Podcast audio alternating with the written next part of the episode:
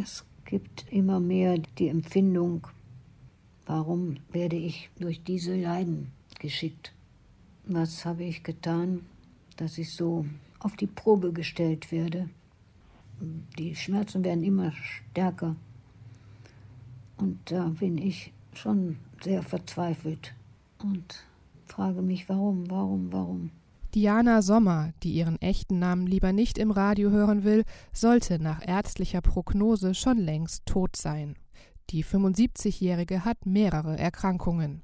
Geheilt werden kann sie nicht mehr, aber so gut es geht, versorgt. Sie bekommt regelmäßig Besuch von Palliativschwester Claudia Reifenberg. Für die alte, kranke Dame eine große Hilfe. Das bedeutet mir sehr viel, all dieweil sie für mich, abgesehen von der medizinischen Seite, auch so eine Art Weg nach draußen ist, dass ich mit ihr über, über andere Dinge reden kann, als über nur über Tod und Krankheit.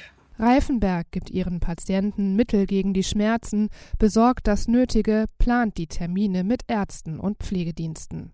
Vor allem aber macht sie eins, sie hört zu. Und sie versucht, den Menschen die Angst vor dem Sterben zu nehmen. Der Körper weiß schon, wie das geht, zeigt sie sich überzeugt.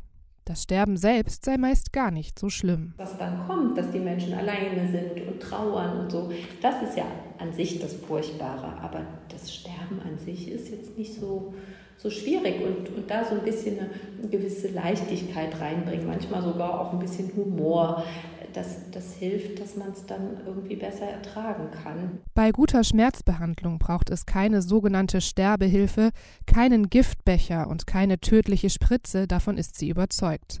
Das ist auch die Erfahrung von Krankenhausseelsorger Bernd Müller. Je mehr das gelingt, ja, dass, dass sich Menschen in dieser Situation eben auch ernst genommen fühlen, wahrgenommen fühlen, ich glaube, dann tritt auch ähm, so dieser vielleicht am Anfang im Vordergrund stehende Wunsch nach, nach Sterbehilfe ja, eher in den Hintergrund. Müller wie Reifenberg machen ihren Job seit Jahren und das sehr gern. Denn auch sie selbst können etwas daraus ziehen. Das macht so ein bisschen Demut vor dem Leben. Ne? Also das, das macht auch Entspanntheit und das macht ja schon eine gewisse Gelassenheit.